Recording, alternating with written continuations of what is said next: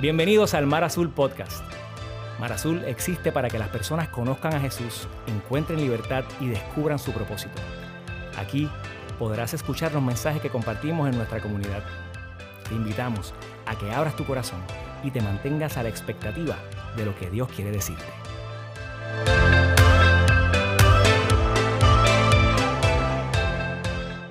Bienvenidos a todos los que hoy eh, nos acompañan por primera vez.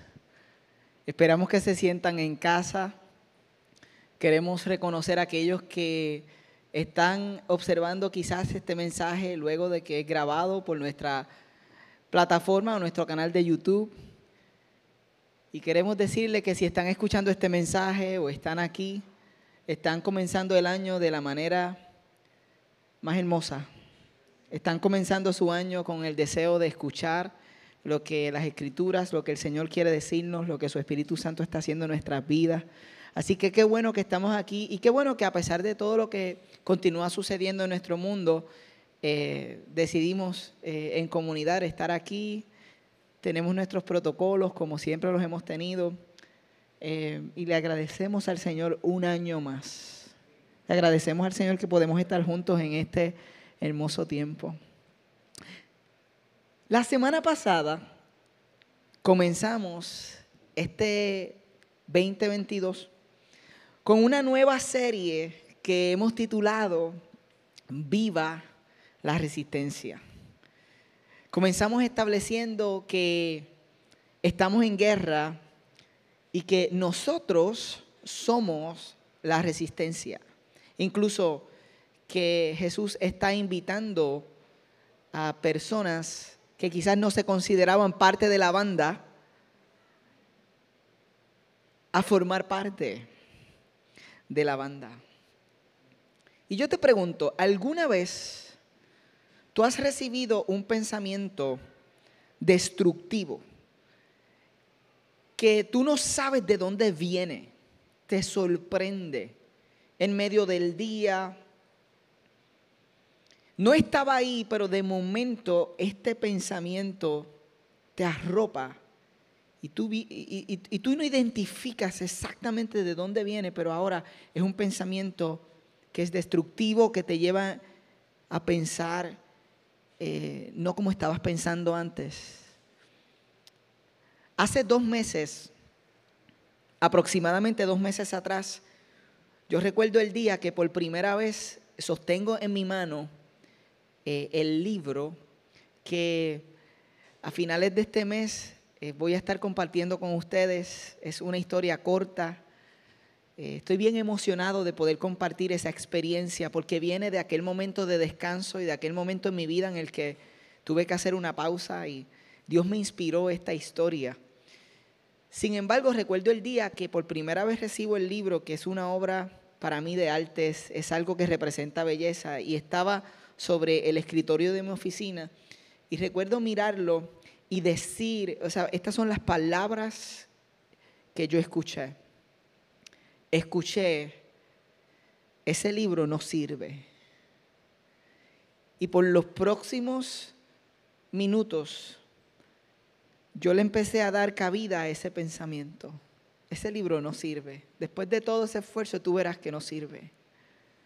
Y no solamente eso, sino que ese pensamiento se extendió a mi paternidad. Y empecé a pensar como papá, no sirves. Posiblemente como esposo, y tuve un día de gran lucha por un pensamiento que me sorprendió. ¿Te ha pasado alguna vez algo parecido? ¿Te has encontrado ahí? Este mensaje va a explicar por qué tenemos ese tipo de experiencia. La semana pasada, leyendo una carta eh, que escribe Pablo a esta iglesia joven en Éfeso, aprendimos que estamos en guerra, pero no, no una guerra física, sino una guerra espiritual constante. Aprendimos que nuestra guerra es contra lo que seguidores de Jesús en la antigüedad le llamaban los tres enemigos del alma. y presentamos los tres enemigos del alma como el diablo, la carne y el mundo.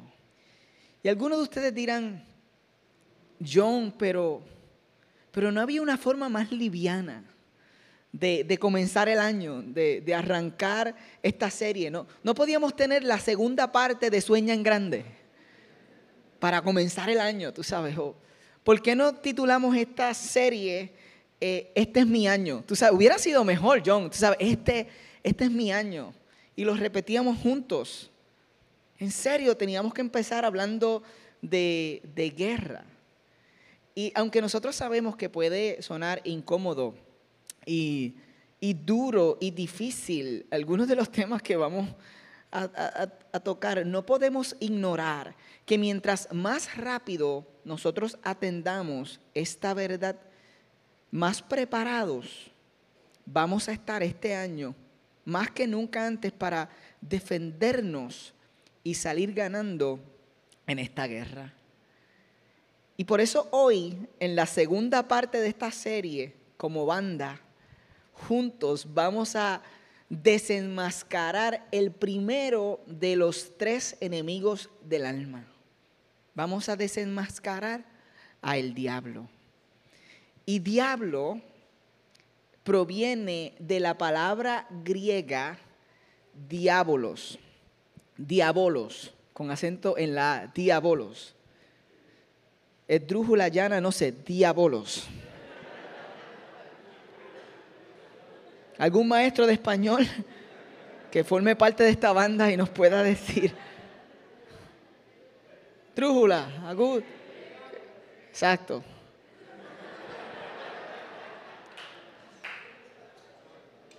Sí, sí. el asunto es que esta palabra griega, lo que representaba, lo que significaba era acusador, difamador, calumniador. Fíjense que diablo no es un nombre.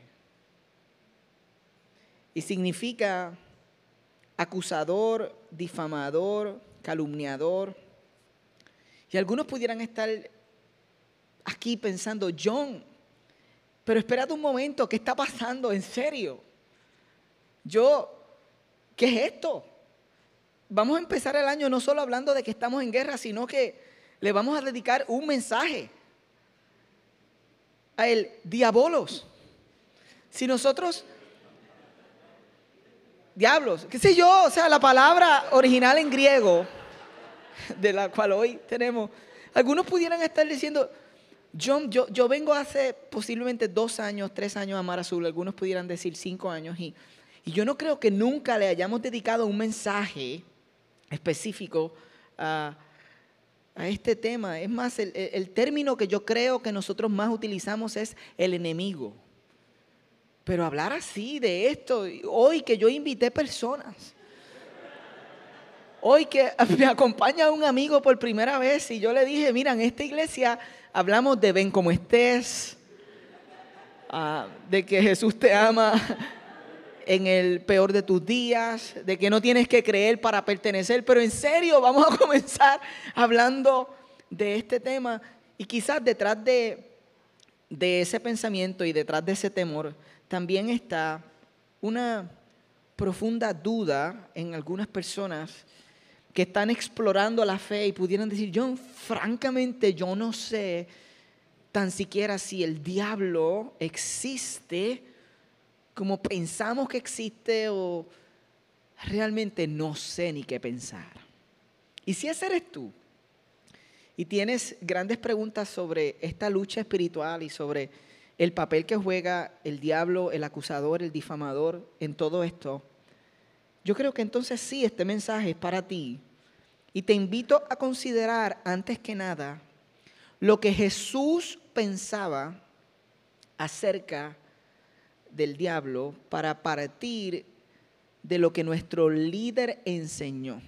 Porque francamente fue él mismo quien enseñó sobre el diablo profundamente. ¿Sabe? Nuestro Salvador, nuestro líder.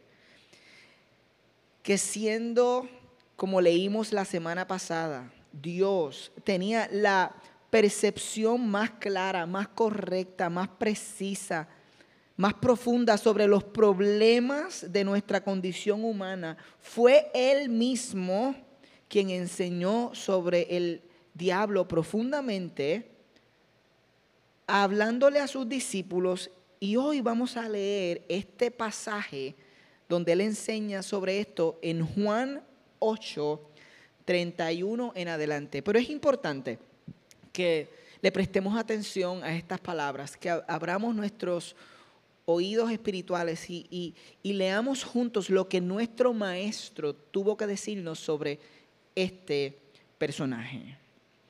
Y cuando él va a enseñar sobre este personaje, comienza con una expresión muy famosa que hemos escuchado antes, pero que no recordamos que está conectado a esta enseñanza.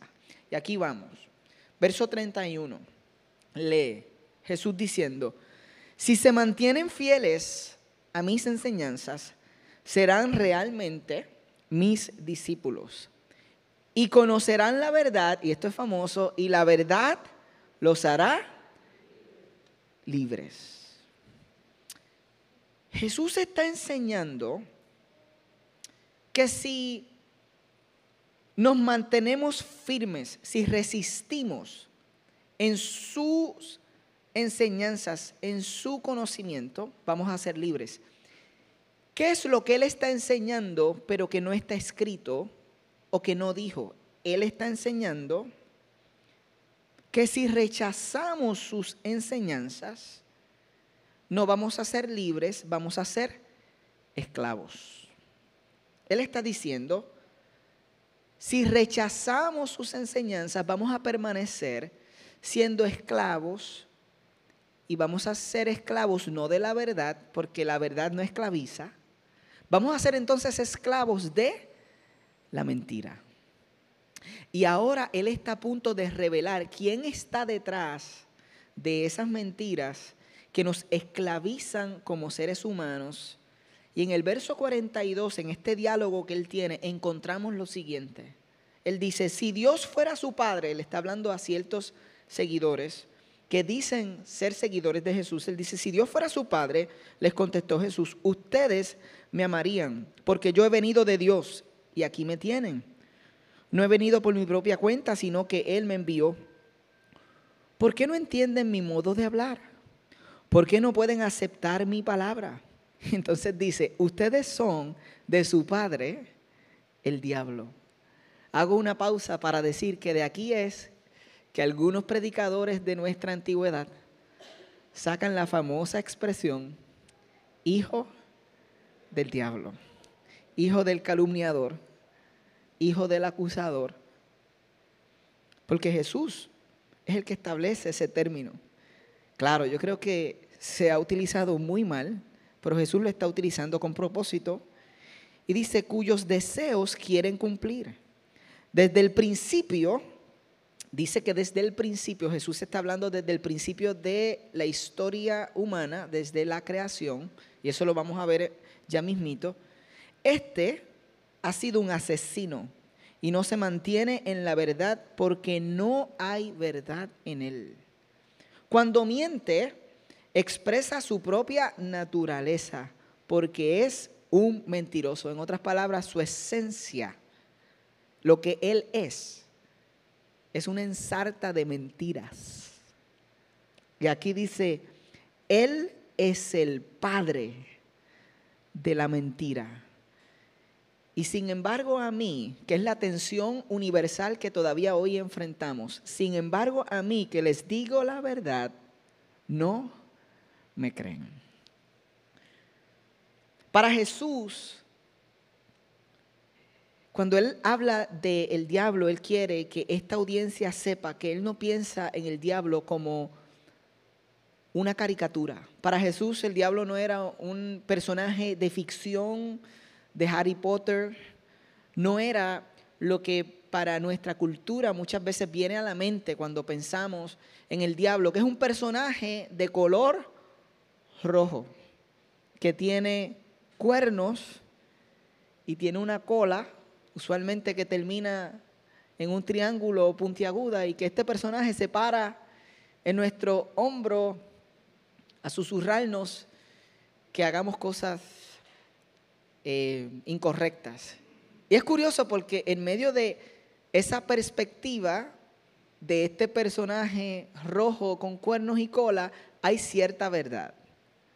Y yo creo que la mayor verdad de la perspectiva cultural del enemigo es la idea de que él susurra a nuestro oído. Y eso lo vamos a ver prontamente. Pero para Jesús el diablo es real y no es una caricatura. Incluso Jesús estaba muy claro de cuál era la misión del diablo. Primero Jesús estaba muy claro de cuál era su misión. En Lucas 19, 10, él dice, yo he venido eh, a buscar a los que se habían perdido, los que estaban alejados de Dios. Yo he venido a buscar y a salvar, buscar y salvar a los que se había perdido. Jesús está claro en su misión, él expresa su misión de esa forma. También en Juan 10, él expresa su misión y la misión del enemigo, que él la tenía muy clara. Miren lo que dice Jesús hablando del enemigo. El ladrón, que es otro término para describirlo, el ladrón no viene más que a robar, matar y destruir. Y el contraste es, yo he venido para que tengan vida y la tengan en abundancia. Para Jesús la misión del diablo era robar, matar y destruir todo lo que pertenece a Dios en tu vida y en la creación, en el mundo, escúchame. En otras palabras, donde el diablo ve vida, él quiere eliminarla. Jesús lo llamó asesino. Eso quiere decir que si hay vida en tu matrimonio, Él quiere sacar la vida de tu matrimonio. Si hay vida en tu relación con alguien, Él quiere eliminar esa vida. Si hay vida en la iglesia, o vida en tu trabajo, o vida en la obra de tus manos, ¿sabe? El, el diablo tiene una misión, y cuando hablo del diablo, eh, estoy hablando no solamente del diablo como un ser creado, eh, que tiene principio y tiene fin, que no es igual a Dios, que es eterno, que hoy no pudiera entrar con ustedes en este mensaje, en una teología profunda de dónde viene y cómo termina siendo un ángel que fue creado por Dios, ahora el que se opone y desea matar, asesinar, robar todo lo que Dios hace y cómo se le dio, dada por Dios, la autoridad de estar aquí en el mundo y de ejercer ese proceso destructivo y cómo no podemos ir a, la profundidad del asunto, pero yo quiero decirles que este ser creado tiene un principio y tiene un final. Y nuestro líder sabía cuál era la misión de él y he called it out. Donde hay belleza, él quiere deformarla. Donde hay amor, Él quiere corromperlo. Y escúchenme, porque esta es clave, donde hay unidad, Él quiere fragmentarla. Y la mentira, según Jesús, es su arma más poderosa. Miren lo que leímos. Y, y no se mantiene en la verdad porque no hay verdad en él. Cuando miente expresa su propia naturaleza porque es un mentiroso, es el padre de la mentira. Y sin embargo a mí que les digo la verdad, no me creen. Para Jesús, el diablo no sabe hacer otra cosa que no sea mentir. Y la, forma en la que él lo expresa es como, como, si, como si dijera, nosotros hablamos español, el diablo habla mentira su esencia. Él no sabe hacer otra cosa que no sea mentir. Y es importante que nosotros hagamos una pausa para entender cómo es que verdaderamente opera esta guerra espiritual y las mentiras que Él susurra. Y cuando hablo de Él, no solamente estoy hablando, dije, ¿qué pasó ahí? hijo del diablo. No es broma. Eso está mal. Eso está tan mal. Es importante que nosotros hagamos una pausa y entendamos exactamente cómo es que esto opera. Por eso es importante este mensaje y esta serie para nosotros. Y por eso estamos tomando el tiempo y la pausa para enseñarla. Porque créanme, esta es la realidad detrás de las cosas con las que estamos luchando. Pero antes de explicar cómo opera, tengo que empezar diciendo que no todo es influencia directa del diablo. Vamos a partir de ahí primero. No todo es influencia directa del diablo. Cuando hablamos del diablo, hablamos de ángeles caídos, los conocemos como demonios.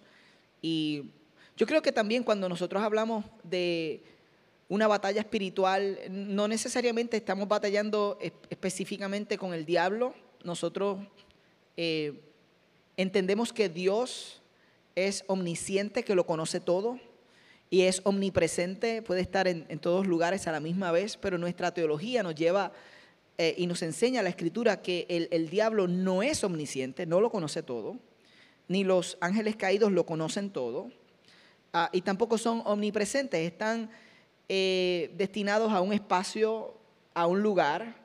Por lo tanto, yo no estoy diciendo que nunca hayas tenido quizás un encuentro con la influencia espiritual. Yo estoy diciendo todo lo contrario, que nosotros estamos todos los días enfrentando eh, opresión, hay una guerra que no tenemos presente. Es una guerra espiritual donde el enemigo y sus secuaces, el sistema, como sea que funciona, que yo no tengo un doctorado en cómo funciona exactamente el sistema del enemigo y que a ustedes no les interesa tanto que yo sepa eso tanto como cómo funciona el sistema de ser un seguidor de Jesús y vivir en su gracia. Ustedes quieren que yo conozca más de Dios que del diablo, ¿ok? Esa es la verdad, ¿cierto? Pero, pero algunos dicen, no, yo quiero que sepas bastante del diablo. No, no. Tenemos que saber lo suficiente. La realidad es que las escrituras nos dan mucho más de cómo opera eh, el reino de Dios y su gracia, de cómo opera los detalles de este eh, reino contrario opresor. Pero tenemos que partir de la idea de que no todo es influencia del diablo. Y me voy a explicar. Yo no, no sé cuántas veces ustedes han escuchado o yo he escuchado a alguien orar y decir, Señor, echamos fuera todo demonio de monga, todo espíritu de alta presión, todo espíritu de colesterol, fuera.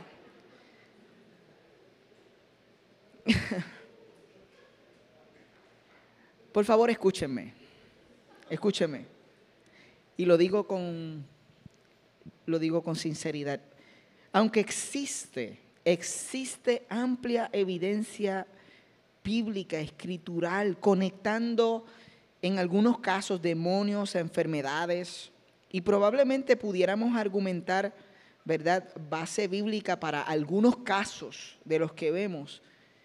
¿En serio espíritu de alta presión y colesterol.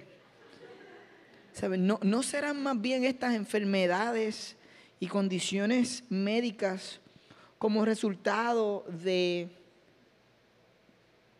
de que nosotros mismos no nos cuidamos bien? Claro, estamos en un mundo caído, pero ¿no será eso más que un espíritu en ocasiones nuestra propia consecuencia.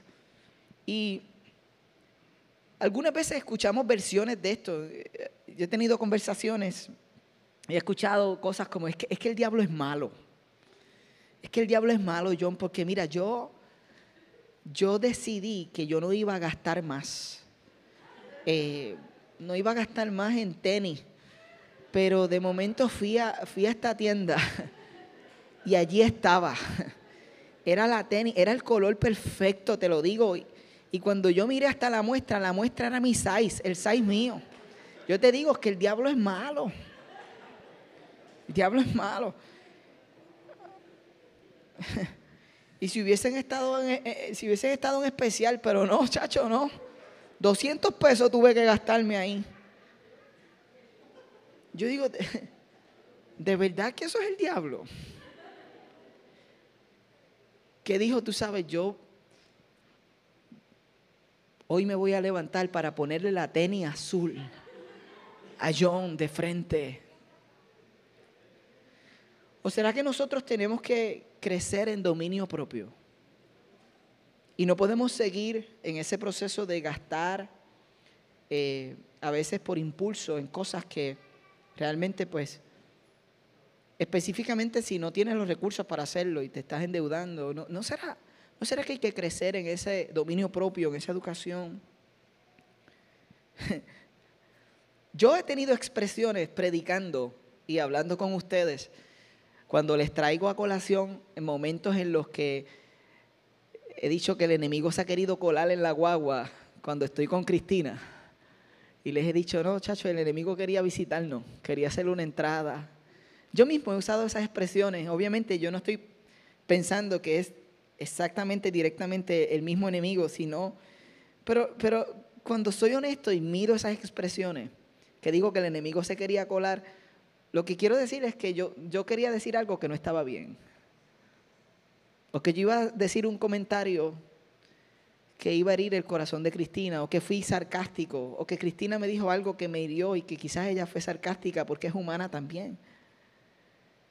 Muchas veces nosotros estamos echándole eh, la culpa al diablo de todo lo que vivimos en la vida. Yo no estoy trayendo este mensaje para decir que todo es culpa del diablo. Sin embargo, sin embargo, para Jesús, el enemigo era un ser inteligente que tenía la capacidad de influenciar la humanidad con mentiras y que tenía el propósito de colarse en los pensamientos de la humanidad para desviar, alejar, confundir, romper lo que Dios quiere hacer con nosotros.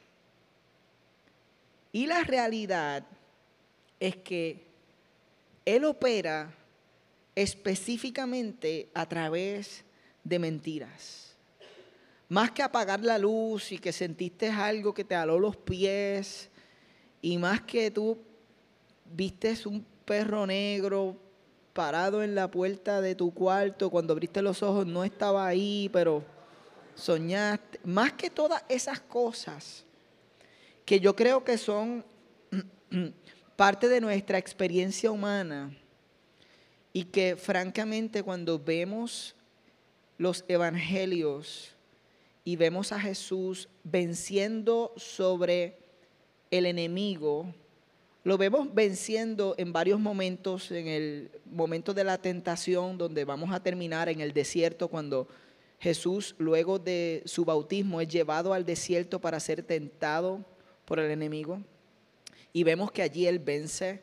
Y lo vemos venciendo también sobre el enemigo y la muerte eh, y su reino de maldad en las liberaciones que se dan en su ministerio, cuando personas que eran oprimidas eh, y en ocasiones eran poseídas por espíritus demoníacos, eran hechos libres. Vemos a Jesús venciendo sobre esas realidades y yo no yo no digo que no es real para hoy el 2022, yo digo que es tan real como en aquel tiempo.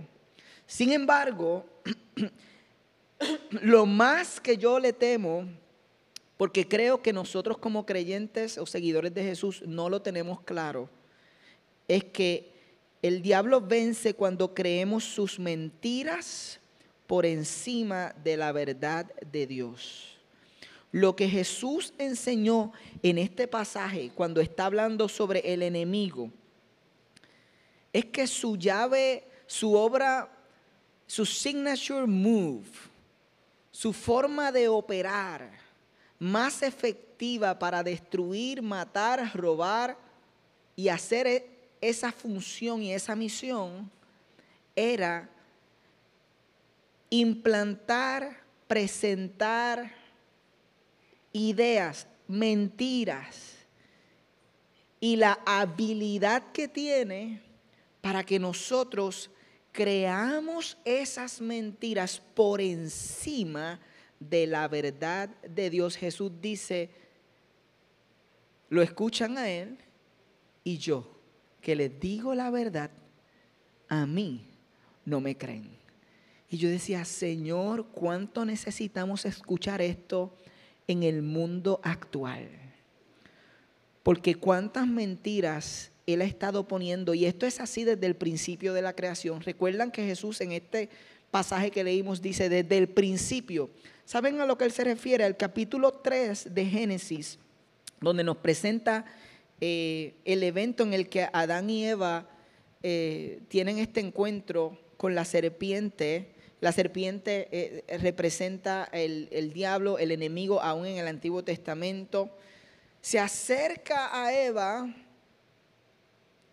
y no solamente está pensando en Eva, Adán está ahí al lado de ella, ¿ok? Esto no es como lo hemos pensado o alguien ha podido pensar que fue culpa de Eva, no, no, Adán estaba eh, vivito y coleando y podía tener eh, su propia decisión y Adán estaba al ladito de ella. Ok, el punto es, ahí está el enemigo que se acerca con el deseo de destruir, de robar, de oponerse a la relación que el ser humano tiene con el Creador. Y Él está divisando cuál va a ser mi plan.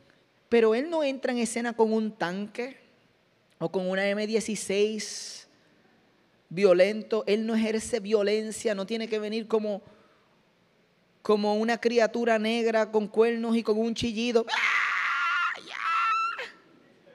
sino que su forma de romper, dañar y destruir fue que Él se acerca y lo único que necesitó fue una mentira.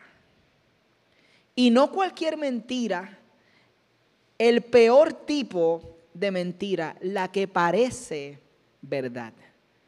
Escúcheme, la peor tipo de mentira es aquella que parece verdad. Algunos le llaman a esto medias verdades. En Génesis 3 leemos lo siguiente. Esta es la conversación que tiene la serpiente. Le dice a Eva, en, verdad que, que Dios les dijo que no comieran de ningún árbol del jardín.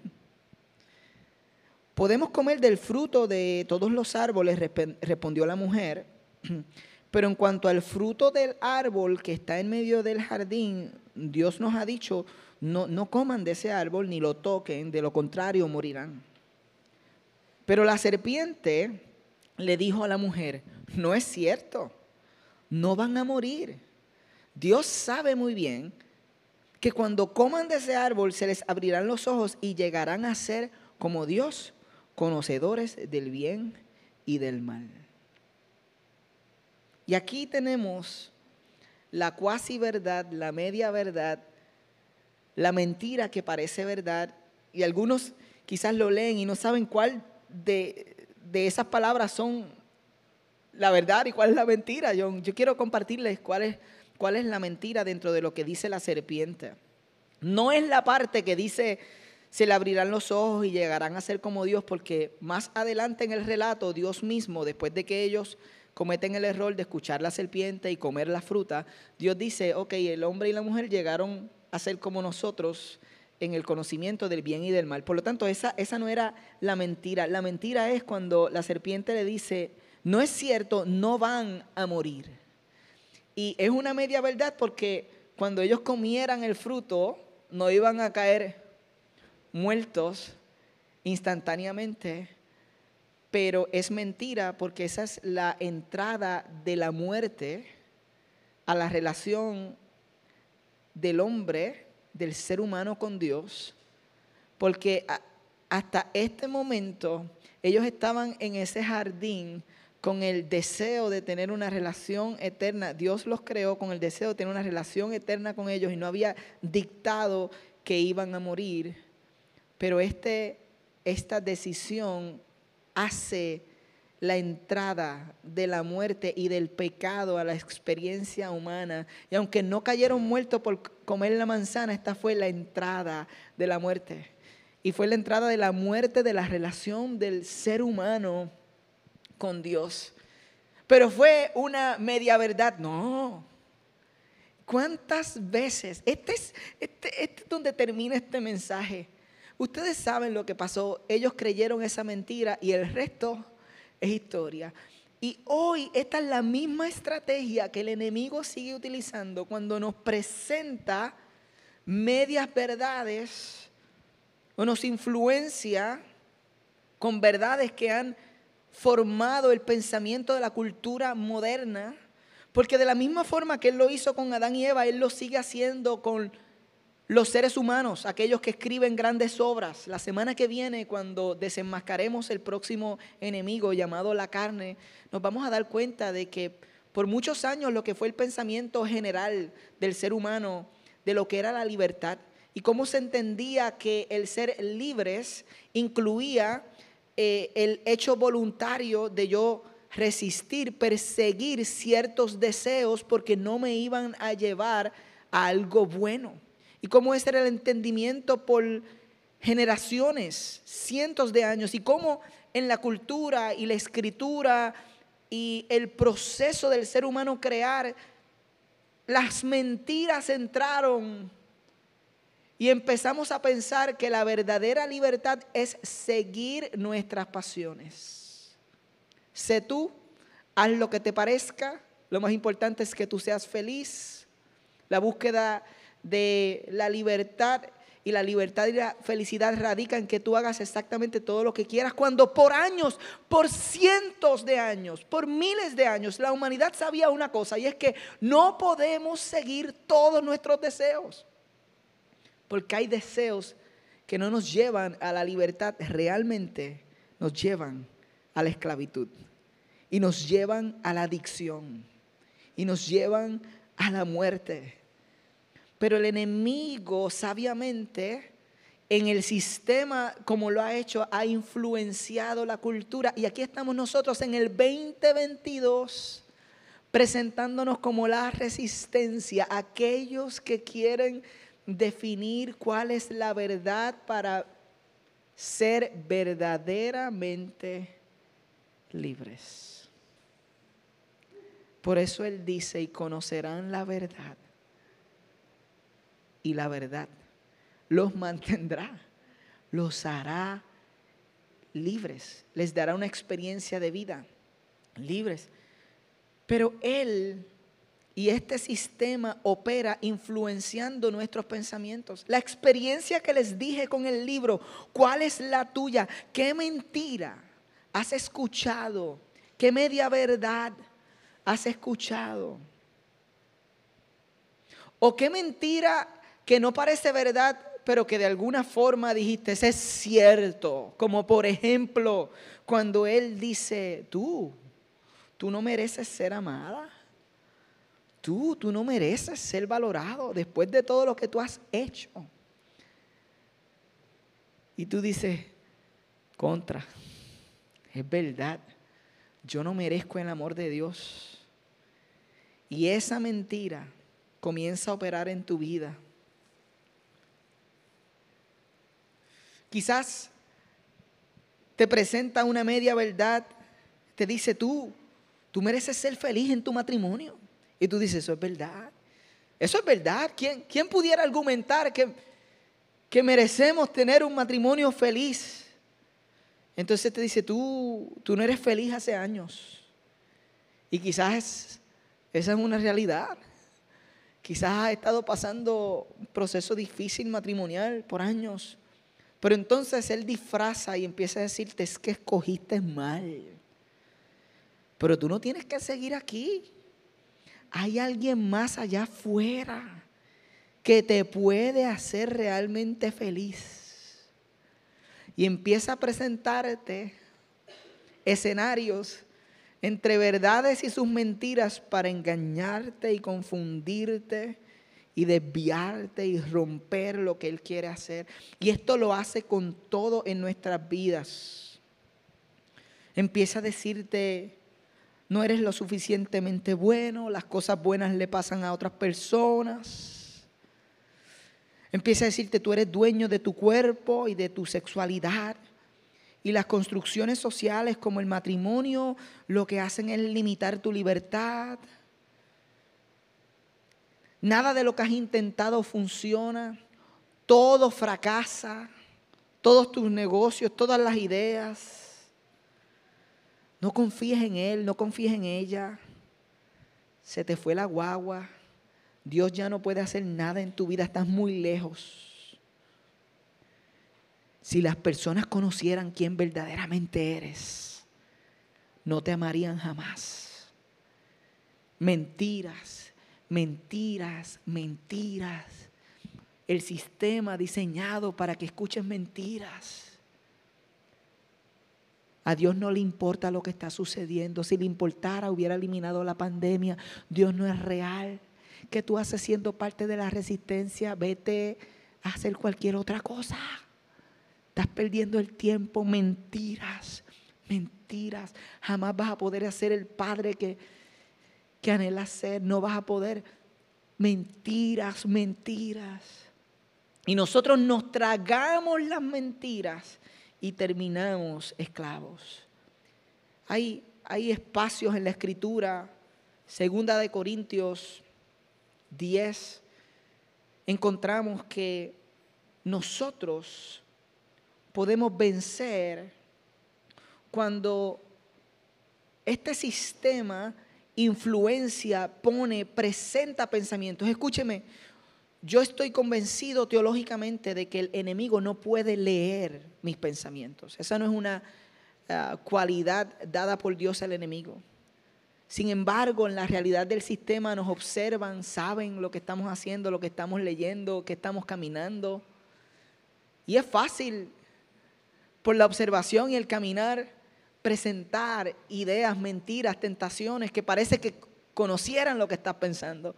No pueden leer el pensamiento, pero sí pueden influenciar, si hay dardos, si hay flechas. Y la palabra enseña en 2 Corintios que nosotros podemos llevar cautivos esos pensamientos a la obediencia de Cristo.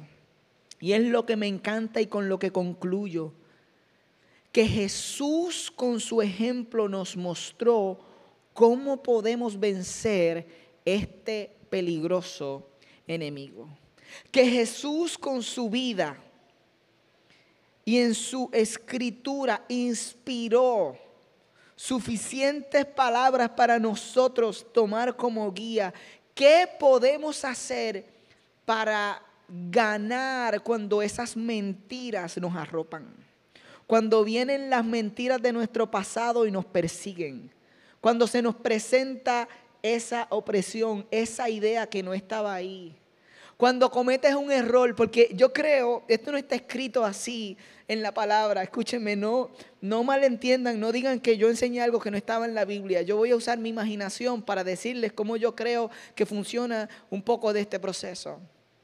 Yo creo que este sistema está diseñado para que mientras tú vas por la vida, te observa, quiere destruir y está buscando cómo, cuándo. Es como una misión, es como un espía. ha, enviado un espía y, y, tiene la misión de destruirte. Entonces, ¿cuándo, ¿cuándo viene esa mentira? Cuando tú cometes un error como ser humano. Porque yo no sé si ustedes saben que en el 2022, aunque nosotros decimos, este va a ser un año diferente, todavía nosotros seguimos siendo los mismos que venían del 2021. En el sentido de que nuestra humanidad todavía sigue estando ahí. Nuestra esperanza es que Dios esté transformándonos día a día y que crezcamos como discípulos. Pero miren cómo funciona. Tú estás caminando con tu esposa, con tus hijos. De momento quizás tienes estrés, algo está sucediendo que eres humano ese día y tu hijo te dice algo y tú te molestas y le respondes mal. Y vienes y le sales de atrás para adelante. De una forma que no te sientes orgulloso. Eh, a mí me pasa eso en ocasiones. Como que le abro rofo o algo y, chico, espérate que y después digo, TH, ¿por qué le salía así? Si él es un niño, tú sabes, este. Y entonces, cuando, cuando el error pasa, yo creo que ahí es que el enemigo hace su entrada, o el sistema, o los secuaces, y dice, DH, ¿tuviste eso que tú hiciste? Y eso que Dios está transformándote y se aleja. Y te siembra la idea de verdaderamente tú eres un seguidor de Jesús. Verdaderamente, porque un seguidor de Jesús no hace lo que tú acabas de hacer. No responde como tú acabas de responder. Él busca los errores, los momentos de vulnerabilidad humana para presentarte una casi verdad. Y ahí es donde el ejemplo de Jesús viene perfecto de cómo podemos vencer. Y ahí es donde termina este mensaje. Y esa es la esperanza que yo tengo que hoy se pueden llevar ustedes.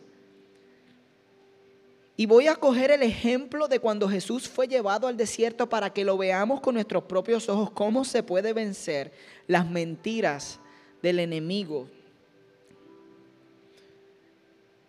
Mateo 4, luego el Espíritu llevó a Jesús al desierto para que el diablo lo sometiera a tentación.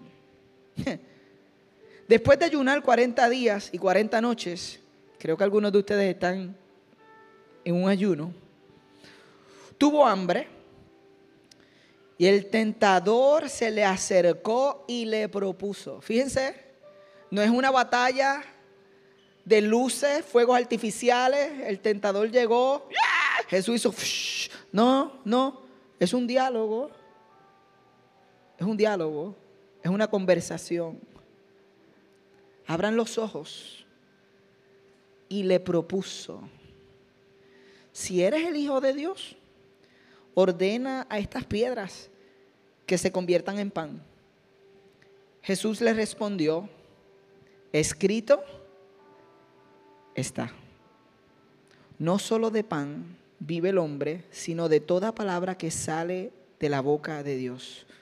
Luego el diablo lo llevó a la ciudad santa e hizo que se pusiera de pie sobre la parte más alta del templo y le dijo, si eres el Hijo de Dios, tírate abajo, pues escrito está, ordenará que sus ángeles te sostengan en sus manos para que no tropieces con piedra alguna. También está escrito, no pongas a prueba al Señor tu Dios, le contestó Jesús. De nuevo lo tentó el diablo llevándolo a una montaña muy alta y le mostró todos los reinos del mundo y su esplendor. Todo esto te daré si te postras y me adoras. Vete, Satanás, le dijo Jesús, porque escrito está, adora al Señor tu Dios y sírvele solamente a Él. Entonces el diablo lo dejó y unos ángeles acudieron a servirle. Lo cual me encantaría saber qué fue lo que pasó con los ángeles y qué sirvieron y qué significa eso, pero no tenemos los detalles. Para vencer el diablo tenemos que confrontar sus mentiras con la verdad de Dios. Y esta es la parte más práctica de este mensaje. La verdad de Dios que Jesús usó para contrarrestar las ofertas del tentador fueron las sagradas escrituras. En todas las ocasiones Jesús dijo, escrito está. Incluso el enemigo en una dice, ah, yo también puedo jugar ese juego. O sea, el enemigo puede citar las escrituras y la palabra. Lo que pasa es que Jesús estaba tan claro de su misión, de quién era, y obviamente estaba tan lleno de verdad y de la escritura, que él sabía, él sabía que este momento iba a pasar y que iba a ser tentado y le responde, esto también estaba escrito y te lo voy a decir, tú sabes, escrito está, adora al Señor Dios. O sea, escrito está, no pongas a prueba al Señor tu Dios. Eso estaba escrito por esto que tú ibas a hacer y yo te lo estoy diciendo hoy. ¿Sabes? La, la mentira que tú me estás presentando no prospera conmigo, porque yo sé la verdad. En Santiago 4, 7 terminamos leyendo lo siguiente. Así que sométanse a Dios resistan al diablo. ¿Cómo se llama esta serie? Viva la resistencia, la resistencia. Así que sométanse a Dios, resistan al diablo y Él huirá de ustedes. Pero la resistencia no es... Ah, te resisto, resisto los deseos de hacer algo malo.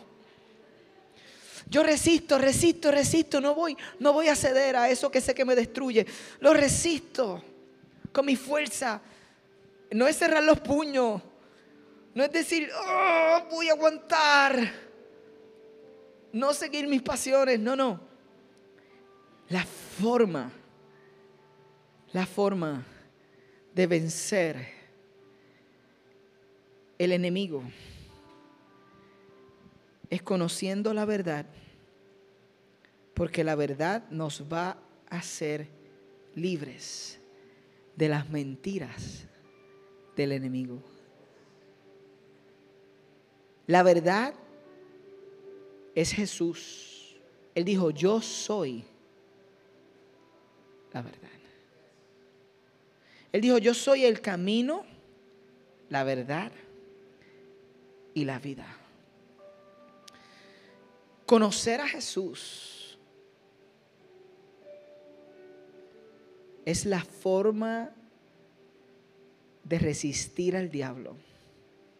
Conocer quién es, conocer su carácter, conocer su misión. Y también conocer la verdad es conocer lo que Jesús citó que eran las Sagradas Escrituras, que es su palabra, que nosotros consideramos que en su totalidad es inspirada por Dios, tanto el Antiguo como el Nuevo Testamento. Y nosotros creemos que cuando nosotros conocemos verdad de Dios, no solo la repetimos, sino que pensamos a través de la verdad de Dios, nuestras vidas no son fácilmente engañadas. Mi invitación a ti como parte de la resistencia es que si no conoces la escritura, si no conoces la verdad, ¿cómo puedes resistir? Entonces te preguntas, ¿por qué no resistes? ¿Por qué te esclaviza? ¿Por qué vives lo que vives pero tienes la oportunidad de crecer en tu disciplina y deseo de llenarte de la palabra. Para que cuando venga el enemigo con una mentira, tú le pidas al Espíritu Santo y hoy, hoy, hoy, hay algunos de ustedes que están llenos de verdad y saben que pueden pedirle al Espíritu Santo. Cuando viene un pensamiento de tu pasado, de tu vida, de tu identidad particular, tú sabes que puedes pedirle, tráeme Espíritu Santo, tráeme un pensamiento, tráeme una escritura para contrarrestar esta mentira. Tráeme una escritura para contrarrestar esta mentira. Yo recuerdo que en el proceso del libro, yo decía que esto tiene mucho de mi proceso humano, es un cuento, no es, no es un tratado increíble, ¿sabe? Tiene como 800 palabras. Y yo estaba viendo mi humanidad y mis errores. Y yo decía, ¿cómo puede ser esto bueno si yo tengo tantos errores? Yo recuerdo que tuve que ir al Señor y yo decía, Señor, dame una palabra. Y en aquel momento llega a mí, el Espíritu Santo trae. Con Cristo, yo estoy conjuntamente crucificado. Ya no vivo yo, mas vive Cristo en mí. Y lo que ahora vivo en la carne, lo vivo en la fe del Hijo de Dios, quien me amó y se entregó a sí mismo por mí. Entonces mi humanidad murió en aquel sacrificio. Y lo malo mío fue cubierto por la gracia de la cruz y de su sacrificio. Y es verdad que hoy sigo siendo humano, pero tengo una nueva identidad como un hijo de Dios perdonado, como un hijo de Dios escogido.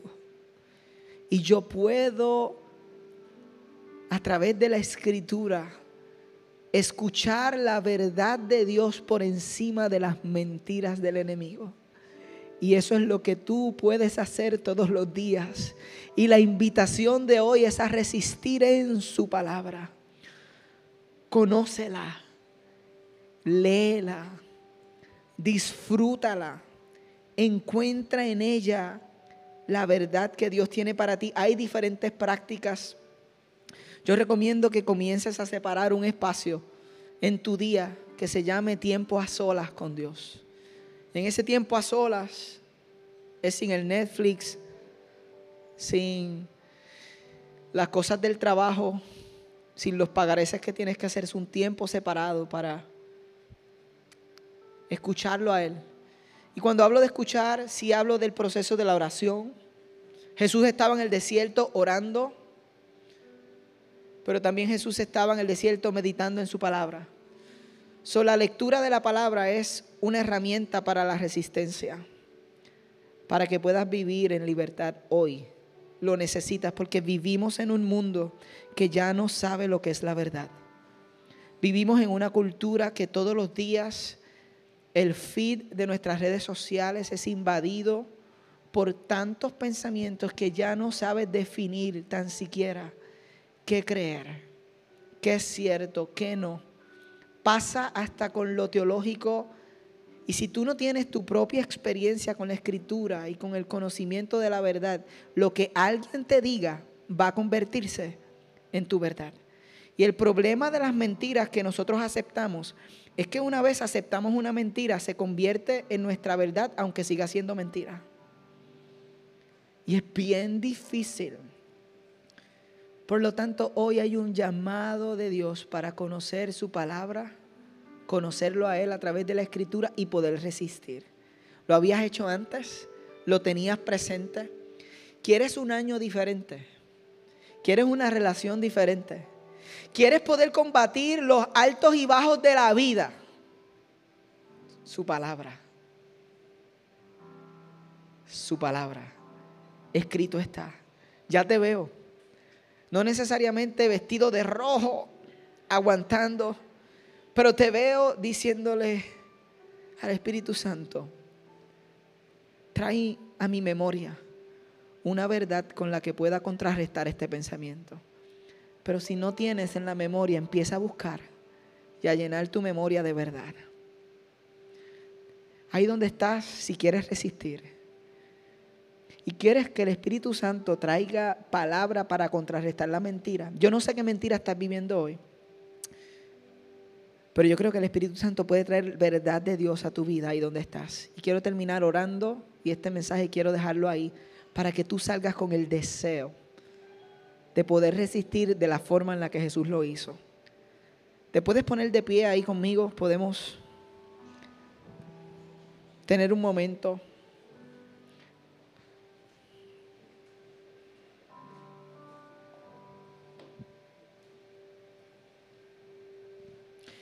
Señor, te damos gracias porque hemos escuchado directamente de tus palabras. Jesús, Tú preparaste nuestro corazón y hoy, hoy esto es tan importante para alguien.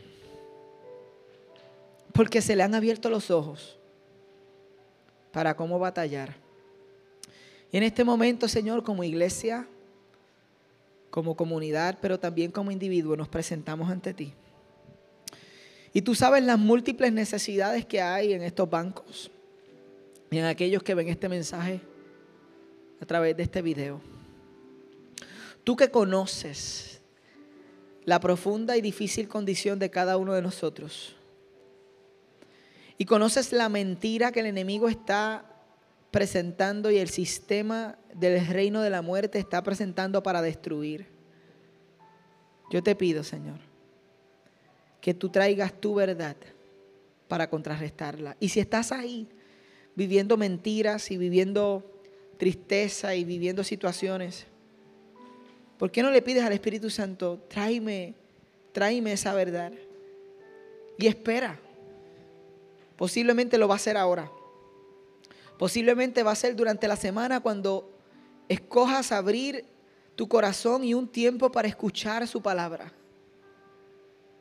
Pero, pero pídele que quieres contrarrestar las mentiras. Señor, en este lugar, lleno de imperfección y lleno de pecado, yo sé que hay arrepentimiento. Y sé, Señor, que tu gracia cubre multitud de pecados cuando nos arrepentimos. Señor, las mentiras del enemigo nos han hecho creer que no somos tus hijos y el pecado nos ha hecho sentir que no tenemos perdón. Mas hoy nos acercamos a ti y declaramos esta verdad. Gracias por este mensaje y porque vamos a expresar con nuestra boca una gran verdad tuya hecha canción. En el nombre de Jesús. Si luego de escuchar este mensaje necesitas oración, te invitamos a que descargues o abras nuestra app y hagas tu petición para poder comunicarnos y orar contigo. Si te interesa conocer más acerca de nuestra comunidad o quisieras hacerte parte, tu primer paso es Conéctate, nuestra experiencia virtual e interactiva todos los jueves a las 7 y 30 pm. Para participar, solo tienes que ir a nuestra aplicación, entrar al área donde dice Conéctate y acceder al link de Zoom que verás en la pantalla. Si deseas ver estos mensajes, puedes suscribirte a nuestro canal Marazul TV en YouTube y seguirnos en todas nuestras plataformas para que te mantengas conectado a lo que Dios está haciendo en nuestra comunidad. Gracias por acompañarnos y recuerda que nosotros somos la iglesia y existimos para el mundo.